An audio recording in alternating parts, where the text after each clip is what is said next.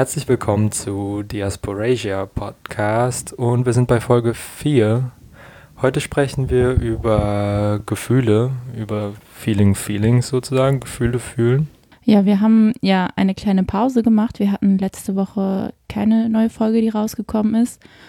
Da einfach dadurch, dass wir beide so ein bisschen überarbeitet waren und ähm, es ganz gut war, sich so ein bisschen Zeit für uns selbst zu nehmen und so vor allem von einem gewissen Stresslevel so ein bisschen runterzukommen. Und für mich war das auch super wichtig, um einfach auch mich mit meinen eigenen Gefühlen auseinanderzusetzen. Deswegen war das einfach oder ist es jetzt ein guter Zeitpunkt, wo ich dachte, lass da mal eine Podcast-Folge drüber machen. Mhm, wir haben ja auch trotzdem Zeit zusammen verbracht. Und ich habe ich weiß nicht mehr, habe ich das richtig in Erinnerung, dass wir uns schon manchmal, also dass wir schon manchmal aufkamen und wir dann so, okay, nee, wir machen jetzt, wir reden nicht über diesen Podcast. Ja. Oder habe ich mir das eingebildet? Nee, nee, voll, voll. Also, also das Podcasten bringt voll viel Spaß, aber dadurch, dass es einfach so viel nebenbei auch noch los ist und insbesondere auch letzte Woche noch so Sachen passiert sind, politisch, Leute wissen Bescheid, wahrscheinlich, ohne dass wir jetzt genau explizit sagen, worum es geht. Auf jeden Fall, ja, es ist sehr viel los, auf jeden Fall. Und ähm, das ist halt schon irgendwie auch eine Arbeitssache, auch wenn es sehr viel Spaß bringt, diesen Podcast zu machen.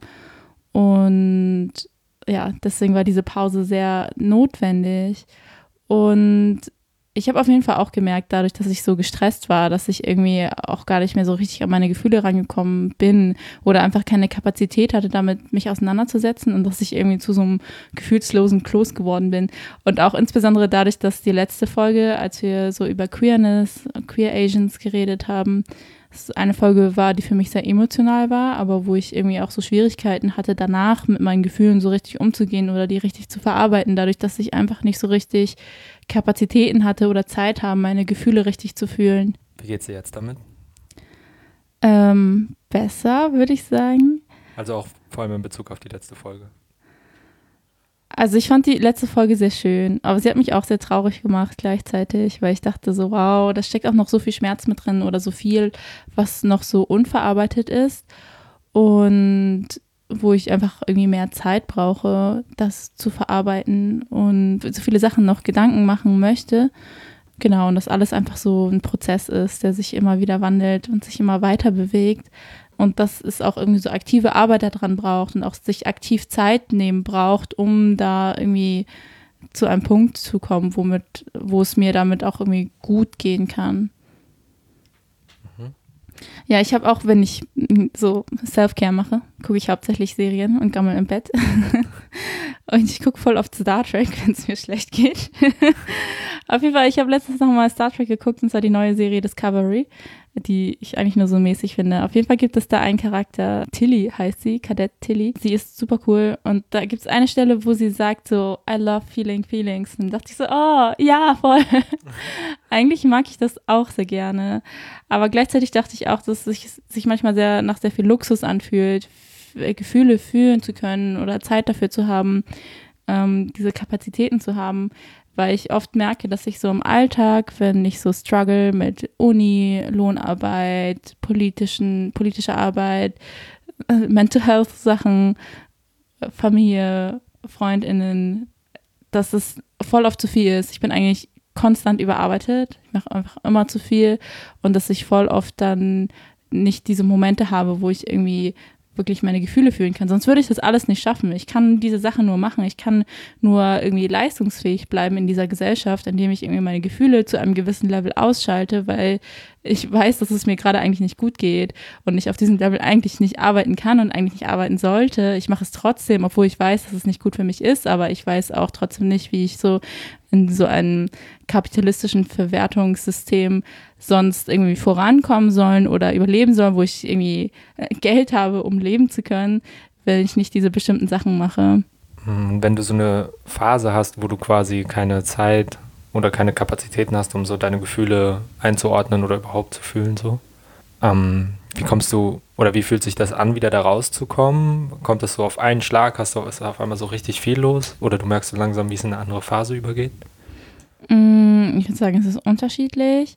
Also manchmal ist es einfach, wenn ich mir mehr Zeit für mich nehme, kommt das dann irgendwann wieder. Oder es passieren irgendwelche krassen Sachen, wo ich auf einmal so richtig heftige Gefühle habe und dann ist das wie so ein Dammbruch und so alles Mögliche an Gefühlen kommt da raus, was sehr krass ist und sehr unangenehm ist. Um, meistens zumindest. Und wo ich auch denke, dass es mich auch sehr oft überfordert und einfach zu viel ist. Und dass es auch nicht keine gesunde Art und Weise ist, damit umzugehen. Wie war das denn für dich in der letzten Zeit? Ähm, ja, ich habe erst die ersten Tage der letzten Woche habe ich gedacht, so, okay, cool, das ist, es fällt schon viel weg, allein auch an Gedanken oder ähm, ja, so dieses, dieser Modus, bereit zu sein, wenn man weiß, okay, ich habe dann, dann einen Termin. Ist ja nicht nur dieser Termin, der da irgendwie zeitliche Kapazitäten schluckt, sondern es löst bei mir zumindest immer auch ein Gefühl aus, von, okay, ich weiß, ich habe da einen Termin, ich gehe ganz anders auch die Tage davor damit um und dann, weil das halt viele verschiedene Termine sind, bin ich so unter einem konstanten Stress eigentlich. Und dann letzte Woche zu sagen, wir machen Pause, nach so einer relativ intensiven Folge auch, die wir aufgenommen haben, hat sich das erst voll gut angefühlt und dann genau kamen irgendwie Sachen, wurden Sachen reingeworfen, mit denen Menschen nicht retten rechnen können und dann muss ich wieder voll viel oder habe das Gefühl gehabt, voll viel Kapazitäten mobilisieren zu müssen, Dinge zu schreiben, an bestimmten Orten zu sein. Ähm, und habe dann sofort auf quasi äh, gefühlslos wieder geschaltet. Mhm, was eigentlich ja auch nicht Sinn, oder das war für die Woche ganz anders gedacht. Ähm, ja, ich kann grundsätzlich schon auch das voll verstehen, was du sagst, irgendwie von wegen, ich kann, die, ich kann Gefühle nicht zulassen, ich habe gar kein Zeit, keine Zeit für Gefühle und für Emotionalität, ähm, für alles, was ja auch so wie wir leben, aus dem öffentlichen Raum einfach weggedrängt wird und auch gewollt weggedrängt wird, ähm, merke ich bei mir selbst voll wieder. Und ich merke dann, wenn es mich so überrollt und ich habe auch ja mit äh, sehr regelmäßigen, sehr intensiven Panikattacken zu tun, dass ich dann automatisch das Gefühl habe, Gefühle überfordern mich und ich habe gar keine Zeit für sie, weil sie mit sowas Negativem jetzt konnotiert sind, dass ich, also mit sowas Negativem verbunden sind, dass ich das Gefühl habe, okay, ich, sobald ich das zulasse, sobald ich Emotionalität in mein Leben lasse, dann passiert das auf so einer unangenehmen, überfordernden, alles, ja, so alles andere unmöglich werdenden, werden lassenden Ebene dass ich äh, das kategorisch von Anfang an sage, so ich habe diese Woche so viel zu tun, keine Zeit für Gefühle, irgendwie Arbeit und noch mehr Arbeit und das war's. Ja. Ja, ich habe auch immer das Gefühl, dass ich mich voll oft nicht mehr so richtig mag, wenn ich meine Gefühle ausschalte. Also, weil dann so ein wichtiger Teil von mir wegfällt oder von meiner Persönlichkeit. Also natürlich, ich schalte nie meine Kom Gefühle komplett aus, das geht ja gar nicht. Aber dass ich so ein bisschen gleichgültiger voll vielen Sachen gegenüber bin, und ich das an mir eigentlich nicht mag, weil ich mag an mir eigentlich schon, dass ich auch irgendwie mitfühlen kann und mich in andere Leute hineinversetzen kann und dass ich diese Fähigkeit zur Empathie habe und dass ich das, dass ich dann denke, dass ich die in manch, manchen Momenten mit abschalte, wenn ich selber auf meine eigenen Gefühle nicht klarkomme und dass ich dann einfach so eine gewisse menschliche Kapazität des Mitfühlens nicht mehr habe, was ich richtig schlimm finde. Und gleichzeitig denke ich so, aha, okay, deswegen sind alle Menschen so, so gemein und scheiße und machen solche Sachen, weil die selber auch irgendwie vielleicht einfach überfordert sind. Eine Sache, die ich gelernt habe in BPOC-Kontexten, war anders und kollektiver mit Gefühlen umzugehen. Das heißt jetzt gar nicht, dass ich das irgendwie gut kann oder dass ich mir das immer oder so immer ma so machen will, wie ich wie ich das gern hätte oder so, aber in Kontexten, sowohl wir irgendwie mit dem Podcast als auch irgendwie in organisierten, größeren Strukturen, in BPOC-Kontexten oft ein ganz anderes Gespür dafür ist, für wie gehen wir auf unsere Emotionen ein und wir funktionieren jetzt nicht nur als Gruppe irgendwie so, egal was, egal was jetzt passiert, sondern wir müssen uns Zeit dafür nehmen, wenn Leute sich schlecht fühlen, Zeit für interne Konflikte, also auch zu sagen, dass mh, mm, genau das, also so wie wir uns fühlen, das ist halt was Politisches, weil auch wenn wir in der Folge vielleicht nicht oder bis jetzt, wir sind jetzt ja zehn Minuten drin und haben noch ein, nicht einmal asiatisch gesagt. Zum ersten Mal vielleicht oder so. Aber trotzdem hat das ja alles was damit zu tun. Das, kann, das ist nicht loslösbar von allem, was wir jeden Tag erleben, was wir sehen, wie wir uns fühlen, wenn wir Dinge erleben. Ist es ja immer mit inbegriffen. Und ich glaube, in so BPOC-Kontexten ist das eine ganz andere Ebene an Verständnis, dass bestimmte Sachen und Probleme und Struggles und vor allem, wenn es Leuten nicht so gut geht, dass es äh, unmittelbar mit systematisch, strukturell rassistischen Kontexten, also dass es in diesen Kontexten eben geschieht und deswegen eine, ein Politikum ist und nicht einfach, okay, wir fühlen uns heute scheiße und das ist okay, wenn Leute das so fühlen, sondern im Gesamtzusammenhang, dass das mm, anders bedacht wird und allein schon dieses Gefühl zu haben, nicht so Politik zu machen, um Politik zu machen, sondern es geht auch um die Menschen, es geht darum, wie es uns geht. Äh, ja, eine sehr schöne Erfahrung. Ja, mir war das auch voll wichtig, so das erste Mal, als ich in so BPUC Safer Spaces war und dann einfach so Leute geweint haben und es war vollkommen okay und das ist nicht so eine Sache von, ich schäme mich jetzt für meine Gefühle oder dafür, dass es mir schlecht geht oder ich verstecke das jetzt irgendwie, sondern dass es so in den Raum getragen wird, aber von allen mitgetragen wird und Schmerz und Trauma gemeinsam aufgefangen werden kann und das war für mich voll die wichtige Erfahrung und auch eine sehr heilsame Erfahrung, dass das irgendwie möglich ist und auch so der Anfang von einem Lernprozess, das okay zu finden, wenn ich weine, vor allem wenn ich vor anderen Leuten weine. Voll oft entschuldige ich mich auch immer noch dafür und sage, oh, es tut mir so leid, dass ich jetzt weine so. Und äh, eigentlich muss man sich dafür nicht entschuldigen, ist vollkommen okay. Und manchmal ist es auch gut zu weinen. Also manchmal hilft mir das auch voll viel, so Sachen rauszulassen oder mir geht es danach besser oder ähm, gemeinsam zu weinen, ist manchmal auch verschön. Und dass solche, ja, solche Räume, dass solche Räume da sind und dass solche Räume so etwas ermöglichen, sind voll wichtig, sind voll wertvoll und sind einfach auch so ein Schritt oder so eine Möglichkeit, so gemeinsam Erfahrungen zu heilen. Und ja, dass wir sowieso so, also ich war sehr, sehr lange in dem Modus, dass ich einfach meine Gefühle so weggedrückt habe, abgeschaltet habe, weil ich damit überfordert war, weil ich auch einfach so viele schlechte Gefühle hatte, dadurch, dass es eben so schwierig ist, so mit mehrfach Diskriminierung durch die Gesellschaft zu laufen und von allen Seiten angefeindet zu werden. Und irgendwann ist man an einem Punkt, wo man darauf nicht klarkommt und wo du einfach nur so wegdrückst, weil es geht einfach nicht anders und wo du dann einfach ähm, entweder vollkommen zusammenbrichst oder einfach nur auf diesem Verdrängungsmodus bist. Und ich habe das sehr, sehr lange so gemacht und bin dann aber auch irgendwann zu dem Punkt gekommen, wo ich dann in einem Empowerment-Workshop saß und wir darüber geredet haben, was uns gut tut. Und ich konnte keine einzige Sache sagen, weil ich einfach so disconnected von meinen eigenen Gefühlen war, dass ich überhaupt nicht sagen konnte, so das fühlt sich gut an.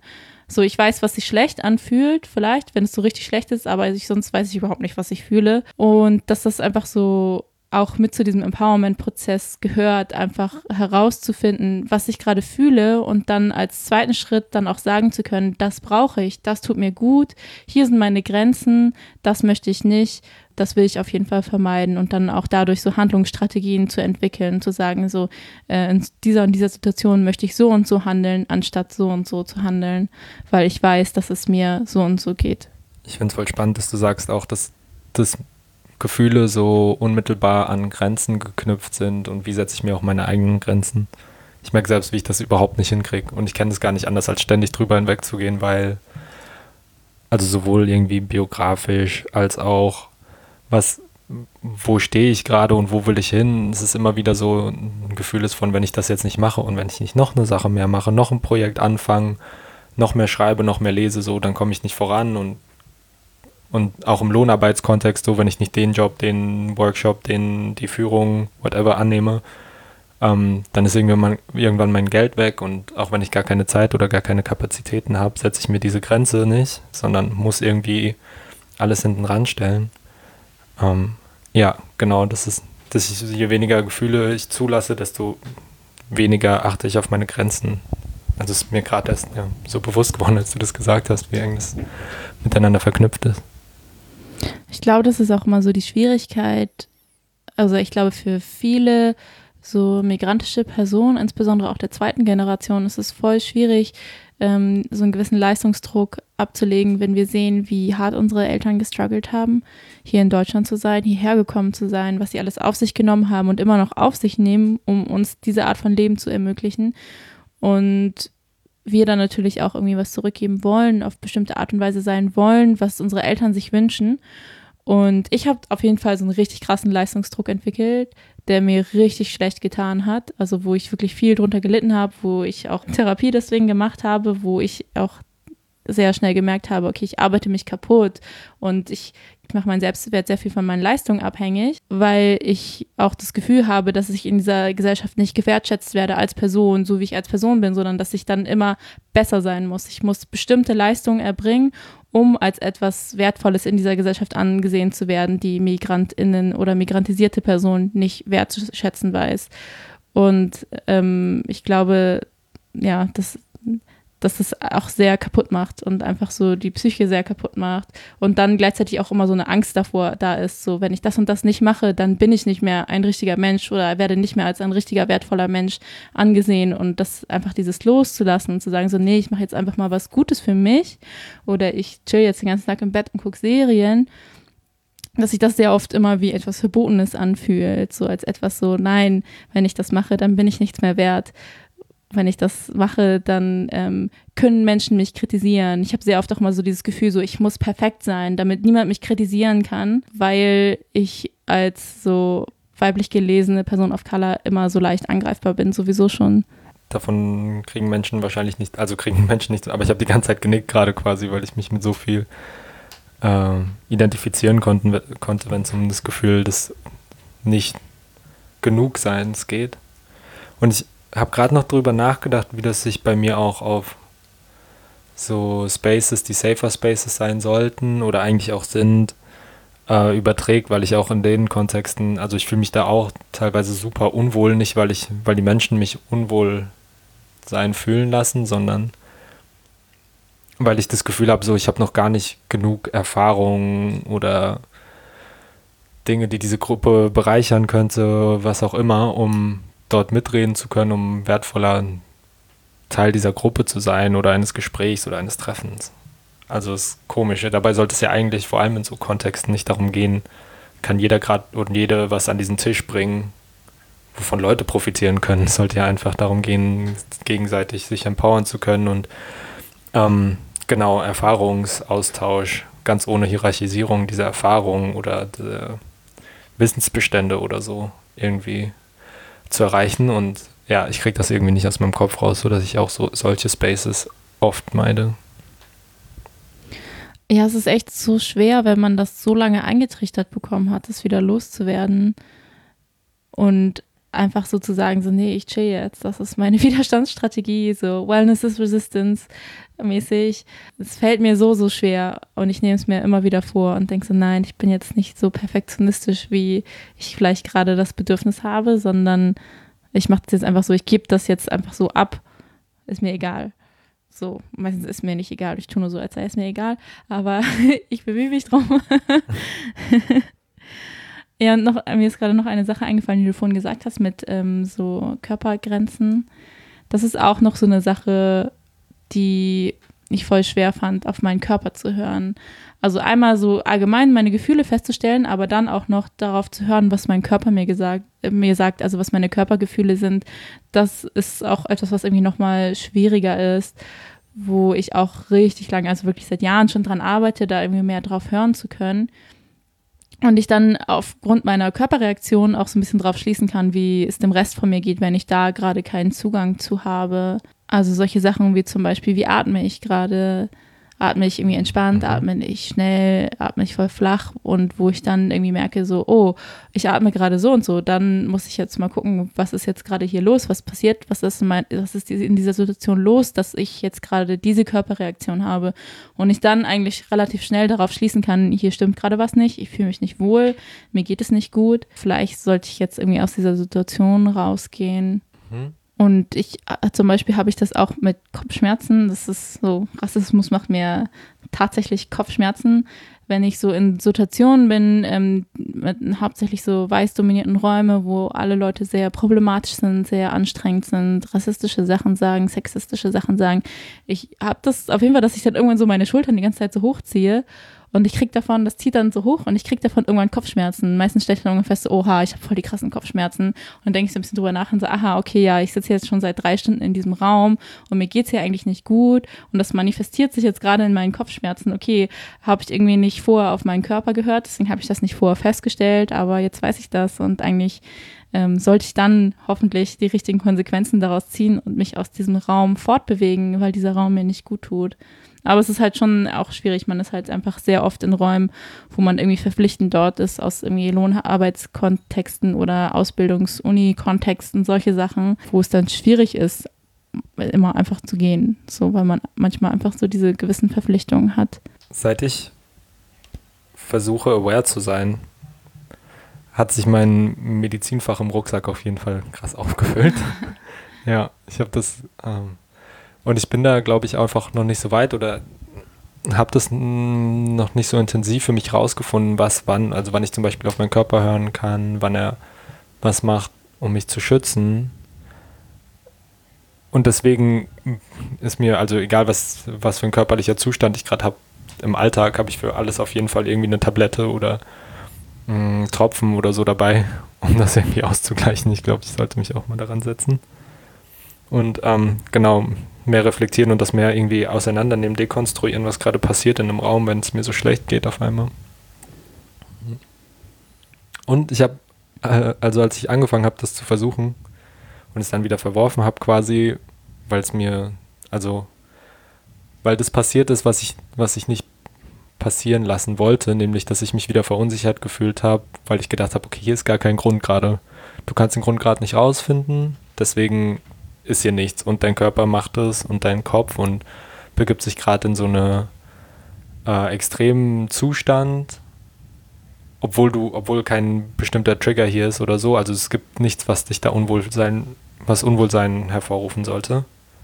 Und es ist irrational. So, mein Rassismus ist wieder nur in meinem Kopf und eigentlich gibt es den gar nicht und so. Und dann muss ich mir, auch wenn es in so einer Situation vielleicht nicht benennbar ist oder nicht da ist, ist es ja trotzdem jeden Tag irgendwie präsent und das muss ich, daran muss ich mich immer wieder erinnern, glaube ich. Voll.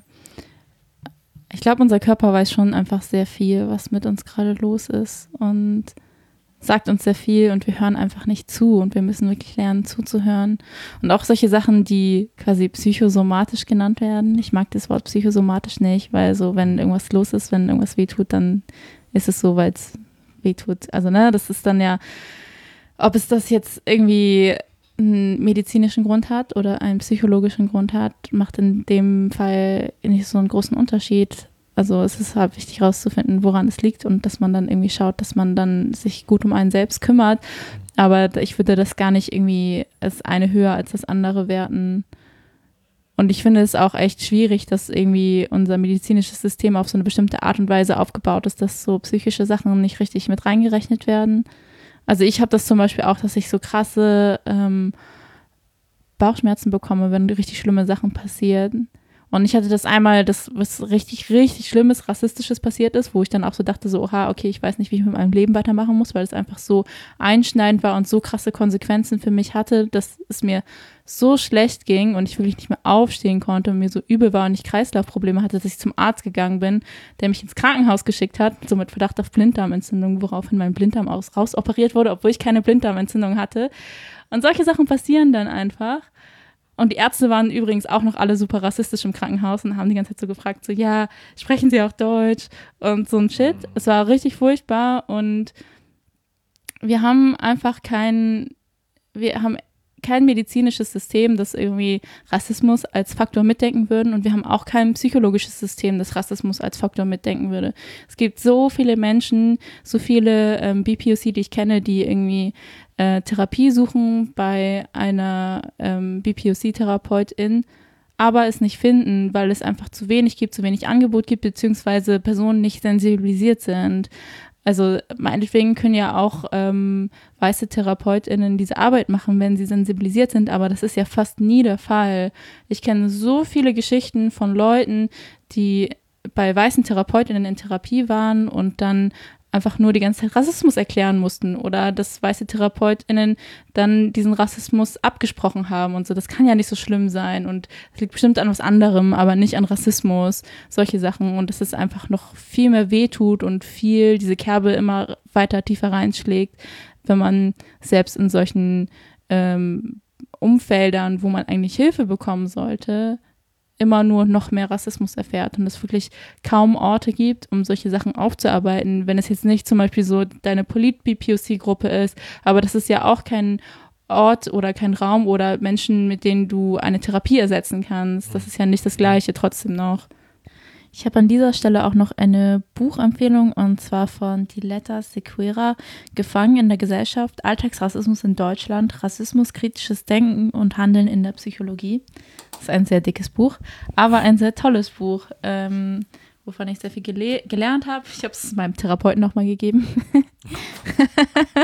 der hat sich, glaube ich, nicht so gefreut. Ähm, auf jeden Fall, ähm, die Autorin ist auch super toll. Die gibt auch Workshops in dem Bereich. Ähm, und äh, ja, man kann auch bei ihr zur Therapie gehen. Die ist, glaube ich, im Raum Stuttgart, wenn ich mich richtig erinnere. Und es ging auch letztens über einen Verteiler, dass sie einen Aufruf gestartet hat, dass ähm, sich ähm, BPOC-TherapeutInnen mal zusammentun sollen und schauen können, wie sie vielleicht als eine Gruppe ähm, sich weiterbilden und äh, als MultiplikatorInnen andere Leute qualifizieren können, rassismuskritische Therapie zu machen oder einen äh, rassismus-sensibilisierten Ansatz zu haben in Therapie. Voll gut und dringend notwendig. So notwendig. Wenn es darum geht, irgendwie um Gefühle und meine männliche Sozialisierung quasi, habe ich, also das ist auch was, was mich jetzt verunsichert, weil ich das ja auf, also ich habe das äh, als ich aufgewachsen bin, nie das ganze Spektrum an Gefühlen fühlen dürfen oder so, sondern halt bestimmte Sachen irgendwie Härten aushalten, dagegen gehen, ähm, so Competition, also Wettbewerb und Konkurrenz und alles, was mich da halt quasi weiterbringt, wie Wut, Aggression, Durchhaltevermögen und so. Das geht klar und alles andere nicht, vor allem nicht weinen, keine Trauer, äh, keine Unsicherheiten. Also ich mh, mm, jetzt ganz spontan oder länger, länger drüber nachgedacht zu haben, ist das, keine Unsicherheiten fühlen zu dürfen. Mh, mm, das, was mich am Ende am meisten verunsichert hat, weil ich mir immer so komplett sicher sein musste, das ist da, wo ich hin will, das ist das, was ich gerade sagen will, das ist das, was ich gerade fühle. Genau, das, das war so die erste Ebene, auf der mir das im Weg stand. Und dann, als ich gemerkt habe, ich kann das so dekonstruieren und kann für mich gucken, wo ich gerade bin, musste ich aber auch Gefühle fühlen, erstmal lernen quasi. Also ich hatte ja keine Ahnung, wie das geht und wenn dann kamen Gefühle raus in so klassisch, typisch männlich sozialisierten Form wie Wut, Schreien, irgendwie Körperlichkeit. Also irgendwie musste ich dann rausgehen und Sport machen. Ähm, nicht, dass das per se eine, eine schlechte Sache ist, also überhaupt nicht, ne? das hilft mir heute noch. Aber äh, hatte keine, weder das Vokabular noch irgendwie die so physischen Kapazität, also Kompetenzen, um dem irgendwie Raum zu geben. Und dann habe ich auf einmal angefangen, so das zu erleben und bewusster wahrzunehmen und konnte weinen. Und dann habe ich so bei allem immer nur geweint, weil ich so gedacht habe, das ist voll schön, weinen zu können. Und das hat mir voll geholfen. Und dann mit so steigender Überforderung und steigendem Druck habe ich das eigentlich wieder komplett. Also schalte ich das jetzt regelmäßig komplett über Wochen und Monate einfach aus. Solange bis es dann vielleicht in ähm, ja, extremere Formen ausartet, quasi irgendwie in Mental Health Issues mündet oder so, weil so viel einfach nicht verarbeitet werden kann, wenn ich auf quasi gefühllos schalte oder so. Hm, was auch nicht einfach mit so einem Schalter passiert quasi, sondern, also manchmal vielleicht schon in so einer Woche wie letzter Woche, aber oft auch so schleichend passiert mit mehr, noch eine Aufgabe mehr, noch eine Aufgabe mehr, noch einem Problem, noch eine Herausforderung und dann so langsam irgendwie die Gefühle zurückgefahren werden. Genau.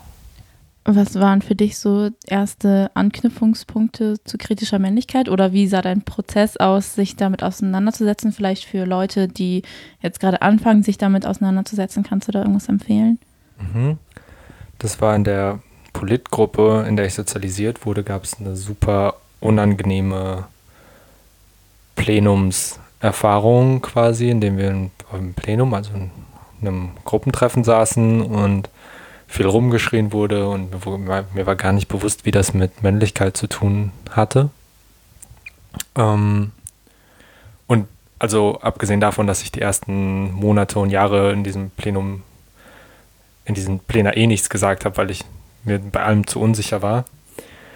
Oder ja, genau. Äh, hat sich dann die Gruppe in dem Prozess mit Männlichkeit auseinandergesetzt und dann habe ich bei mir gar nicht, dass das unproblematisch war, aber eine ganz andere Art von Männlichkeit, was ich jetzt irgendwie reflektieren kann, irgendwie auch als marginalisierte Männlichkeit, ähm, habe ich das aber in so einem Rahmen reflektiert, in einem sehr weißen Rahmen reflektiert. Und es hat mich voll viel weitergebracht, das in dieser Gruppe zu machen mit äh, coolen Workshops. Die Person hat noch eine äh, Leseliste quasi rumgegeben und eine Literaturliste. Ähm, von, der, von denen ich immer wieder so Auszüge gelesen habe und jetzt aber im Nachhinein auch denke, dass das äh, marginalisierte Männlichkeit nicht wiedergespiegelt hat. Gerade in diesem Spannungsfeld äh, weiße Frau und ähm, Brown Man oder so, oder braun männlich sozialisierte Person.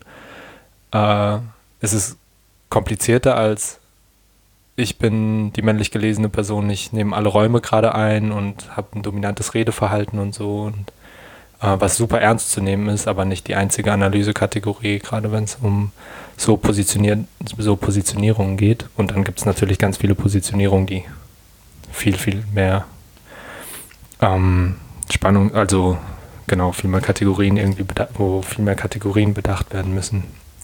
Äh, dann in den letzten Jahren also in den letzten zwei Jahren vor allem, war das viel online. Es war viel Erfahrungsberichte von Betroffenen, Women of Color, von äh, Women of Color, die Perspektiven auch auf Allyship geben, wo ich mich gefragt habe, wie kann ich da ein guter Ally sein, also vor allem für Women of Color. Und das waren vor allem Plattformen wie Everyday Feminism, glaube ich, was mir, was sowohl Einstieg in diese Art der Auseinandersetzung mit kritischer, marginalisierter Männlichkeit war, als auch äh, genau viel mehr Türen und AutorInnen und Sachen irgendwie geöffnet hat. Wo du gerade auch von Spannungsfeldern sprichst, mir ist gerade auch noch eine Sache aufgefallen, was ich super schwierig finde, wenn wir zum Beispiel in Polit oder wenn ich in Politkontexten bin mit weißen Personen und dann Sachen passieren, wo die sehr emotional für mich sind, aber wo ich dann immer wieder feststelle, dass die Gefühle von weißen Menschen wichtiger sind als die Gefühle von ähm, Personen of Color, schwarzen Menschen.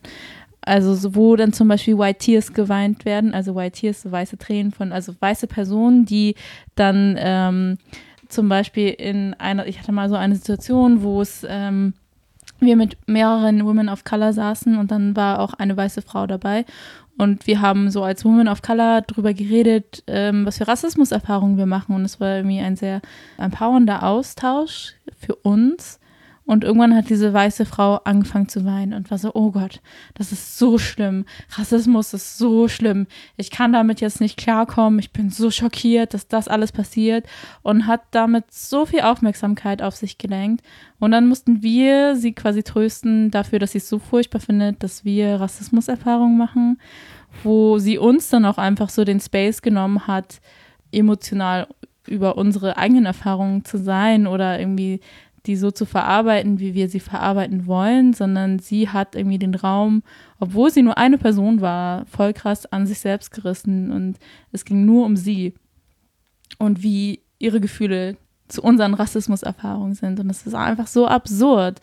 Ja, genau. Und dafür gibt es eben, für solche Situationen gibt es den Begriff White Tears, ähm, wenn weiße Personen mit sowas nicht klarkommen zum Beispiel. Oder aber auch ähm, White Tears wurde in letzter Zeit sehr viel im Kontext benutzt von weißen Frauen, die ähm, die Polizei gerufen haben in den USA, weil sie meinten, dass ähm, schwarze Menschen irgendwas Verdächtiges tun würden und äh, wodurch dann diese schwarzen Menschen ähm, Polizeigewalt erfahren haben und wo dann diese weißen Frauen sich irgendwie mit White Tears versucht haben, rauszuwinden aus dieser Situation, wo sie sich auf jeden Fall falsch verhalten haben.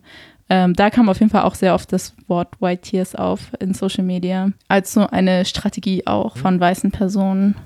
Es gibt auf YouTube den Kurzfilm Fuck White Tears und der geht von einer weiß-deutschen Position aus, von einer weiß-deutschen Frau über Studierendenproteste in Südafrika ähm, berichten will und die Studierenden, wie gesagt, also der ähm, dass eine schwarze Studierendenbewegung ist so und ihr immer wieder gesagt wird, so zieh ab, was, was willst du hier eigentlich? Wir haben keinen Nerv für dich, so du gehörst nicht hin und dann so die, sie das erst gar nicht versteht und quasi diesen, diese Reflexion von kritischem Weißsein oder so in dieser Dokumentation vollzieht, was auch fragwürdig ist, weil es auf dem Rücken von schwarzen Menschen ist, auf jeden Fall. Mhm, wie so häufig. Mhm, total.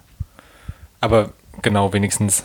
Hm, und vielleicht das ist ein sehr lower, also ein sehr niedriger Maßstab auch für Menschen, glaube ich, aber wenigstens hat die Person dann eingesehen und den Film halt nicht über diese Studierendenprozesse gemacht, sondern über sich und wie problematisch ihr Weißsein ist, hm. quasi.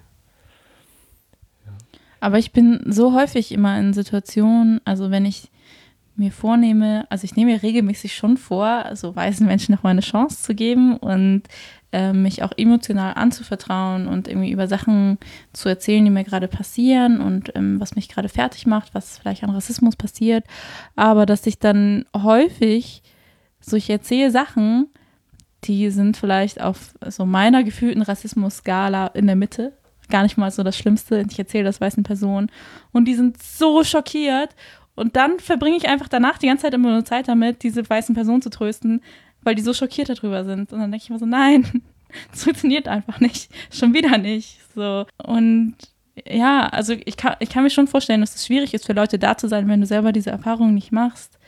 Mhm. Aber dass es dann, dass man so schnell wieder in diese Muster fällt, wo die Gefühle von weißen Personen wichtiger sind als deine eigenen Gefühle ähm, als rassismusbetroffene Person, wenn es um eine Rassismussituation geht. Und es ist einfach absurd. Und es ist einfach so ein super seltsames System. Mhm. Ich wollte dich, ich springe jetzt vielleicht nochmal so ein bisschen zurück, aber ich wollte dich fragen, wie das, äh, wie du den Umgang mit Gefühlen in so BPOC-Kontexten in organisierten Gruppen wahrgenommen hast, also wie viel Raum das bei euch eingenommen hat. Vor allem, also wenn du darüber reden möchtest. Ja.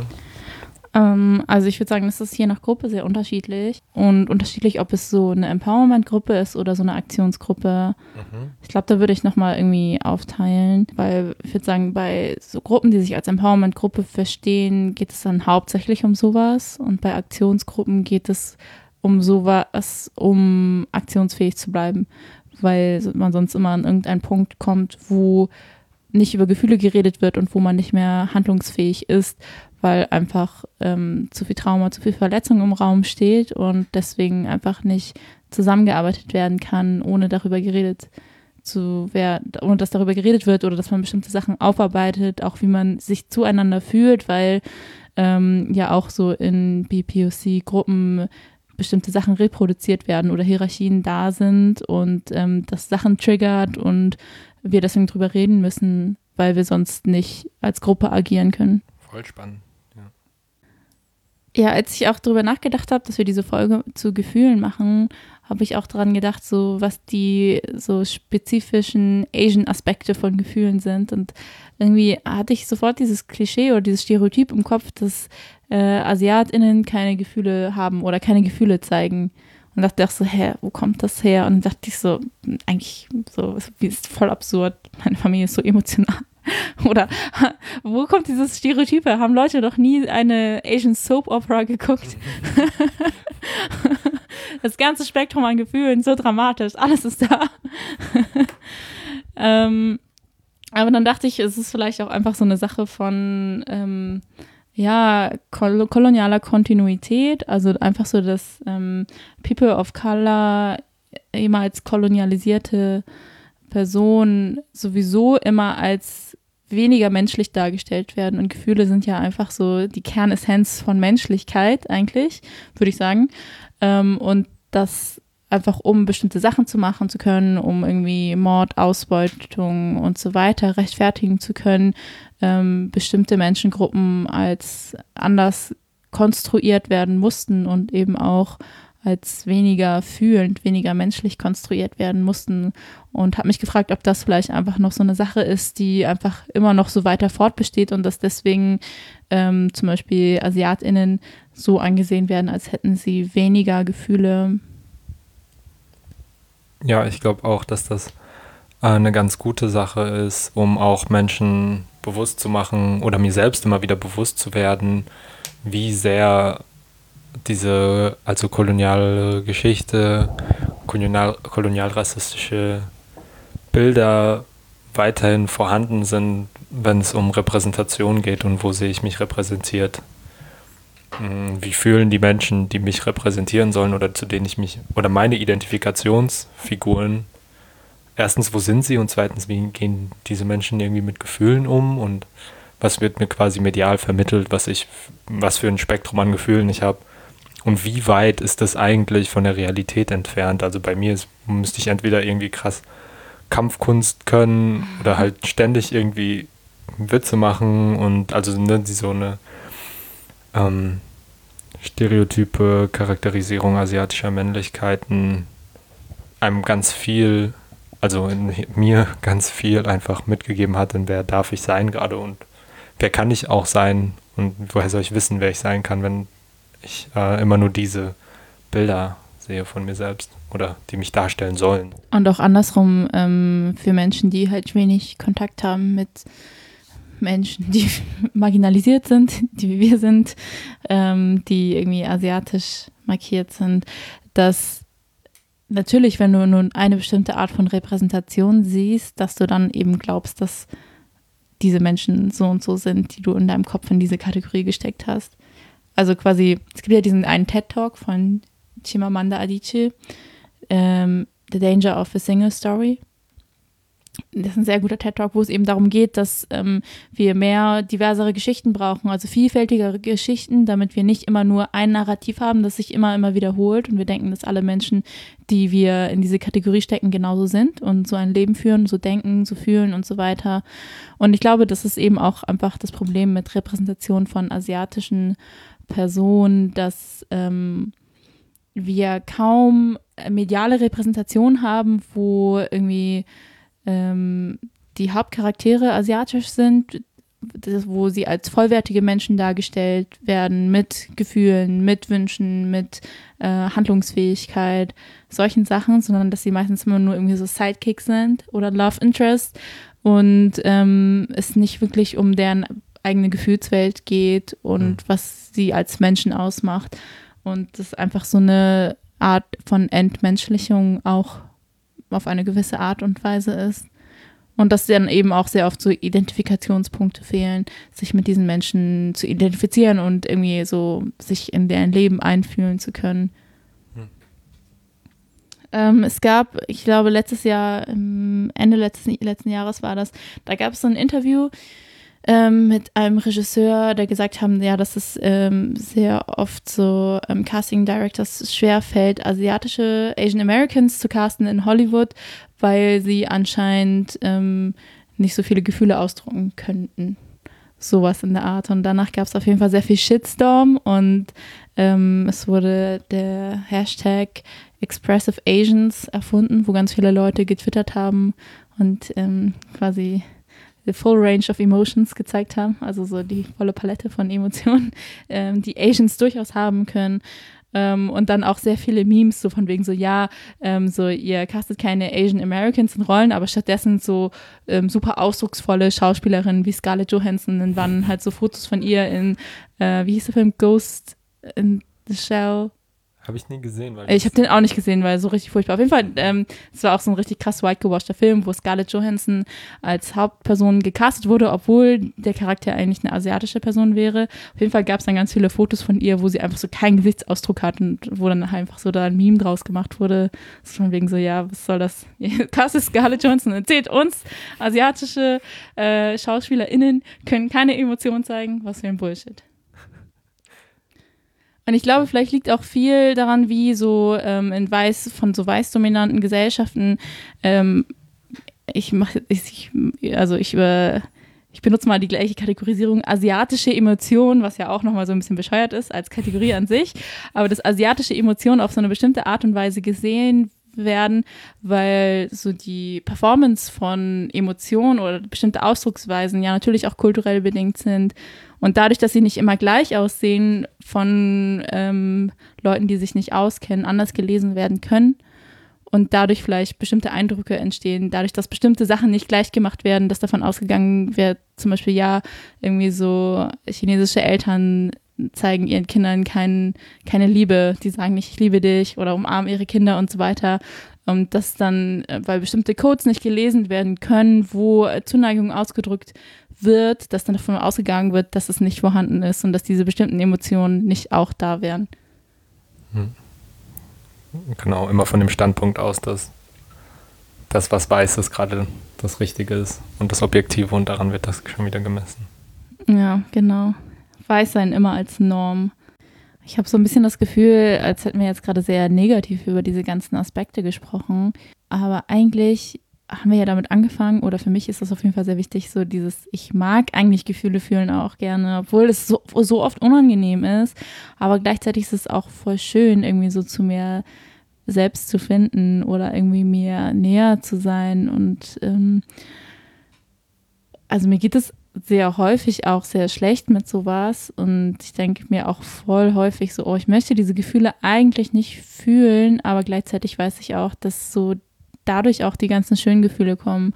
Also wenn ich mich so taub stelle, dann fühle ich manchmal auch so die richtig schönen Sachen einfach nicht so intensiv oder so schön, wie ich insgesamt fühlen kann, wenn ich so diese ganze Kapazität habe, richtig fühlen zu können. Und dass es halt einmal Teil davon ist, also so die schönen Sachen und die schlechten Sachen. Und ich habe das, glaube ich, hier, seit ich nach Frankfurt gezogen bin, insbesondere krass, dass ich einfach so das Gefühl habe, die wunderschönsten Momente in meinem Leben zu haben und gleichzeitig auch so richtig schlimme Momente. Also so im Wechsel, also richtig intensiv und super krass. Ähm, aber dass ich irgendwie die schlechten Momente akzeptiere, dadurch, dass ich auch so wunderschöne Momente habe. Also das ist irgendwie, also es ist schon sehr, sehr krass, habe ich manchmal das Gefühl. Und vielleicht eine Balance wäre schon besser, aber, oder so mehr Ausgeglichenheit wäre besser aber ähm, dass ich diese wunderschönen Sachen nicht vermissen möchte oder dass ich die auch nicht weniger fühlen möchte. Und wenn das irgendwie so der Preis ist, ist es okay, denke ich mir. okay, das klingt jetzt auch nicht so positiv. Eigentlich wollte ich positive Sachen jetzt zum Ende sagen. Ich finde das, also es war auf jeden Fall positiver als alles, was wir gesagt haben davor. Was vielleicht trotzdem ein bisschen eine Folge geworden ist von so Depressive Depre depressive Aliens reden oder so.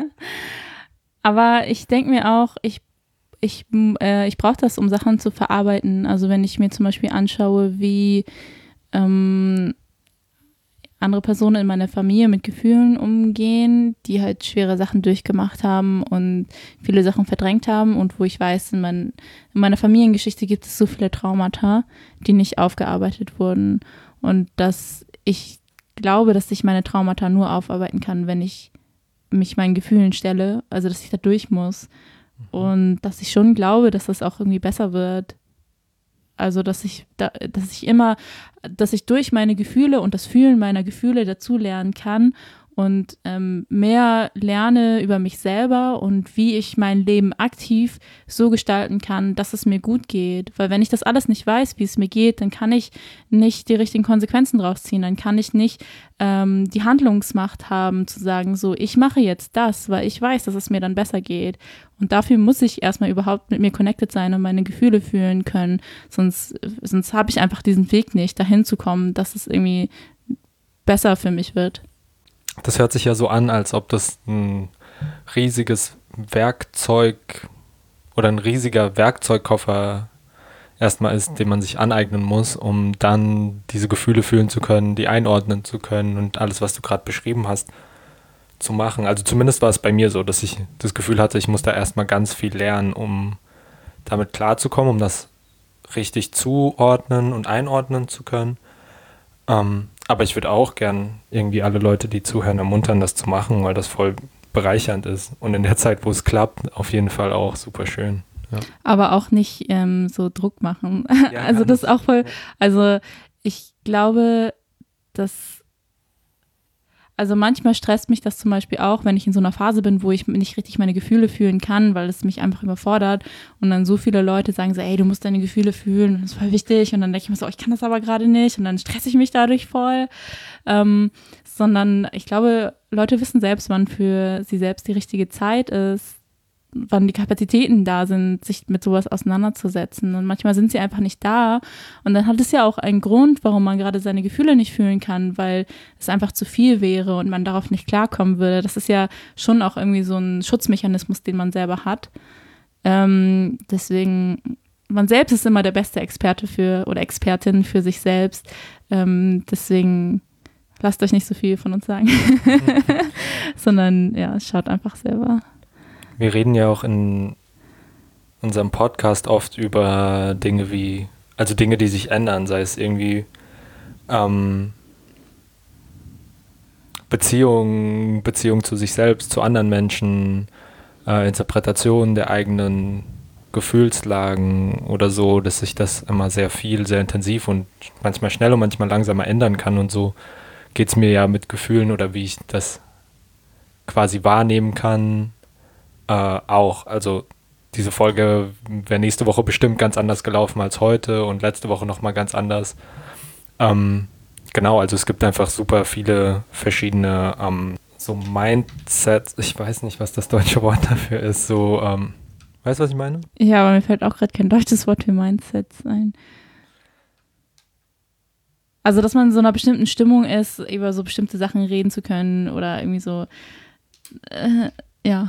Mhm, ja, genau, und das wechselt sich halt täglich, manchmal stündlich und manchmal auch nur wöchentlich bei mir krass ab. Genau. Also, was ich damit sagen wollte, ist, dass auch eine Sendung wie, äh, eine Podcast wie heute, eine Folge wie heute einfach eine Momentaufnahme einer Gefühlslage ist und nicht ständig so. Voll. Ja. Es gibt auch Tage, wo wir einfach Emo-Talk machen und mhm. weinen. Genau, ich würde sagen, wir machen für heute Schluss. Mhm. Oder möchtest du noch etwas ergänzen? Nee. Ich würde nur gerne, wenn wir. Machen wir jetzt Schluss? Ja, oder? Ja. Genau. Nur nochmal Danke an alle SupporterInnen sagen. Alle Leute, die uns irgendwie followen, die auf die nächsten Folgen warten, uns Rückmeldungen geben. So ganz besonderes Danke an die Menschen, die irgendwie auf uns zukommen und ähm, sagen, was ihnen toll also was ihnen gefällt oder auch sagen, was ihnen nicht gefällt. Uns einfach irgendeine Rückmeldung geben. Ähm, danke an alle Patreons. Es sind nochmal neue dazugekommen. Heute ist noch eine Person dazugekommen. Oha, ja. wusste ich noch gar nicht. ähm, genau, ich dachte auch, das verläuft sich so ein bisschen, aber genau, es kommt immer mal wieder. Menschen dazu, vielen Dank an diese Menschen auch nochmal besonders. Und ja, bis nächste Woche. Bis nächste Woche. Mhm. Ihr könnt uns auch noch mehr schreiben, wenn ihr wollt. E-Mails. Unsere E-Mail-Adresse ist diasporasia at riseup.net. Ähm, wir haben auch Instagram, diasporasia.podcast. Wir haben auch Facebook. Da könnt ihr uns auch liken. wir haben nur kein Twitter, sonst findet ihr uns fast überall. Genau, wir freuen uns auf eure Nachrichten. Ja. Und bis zum nächsten Mal. Bis dann.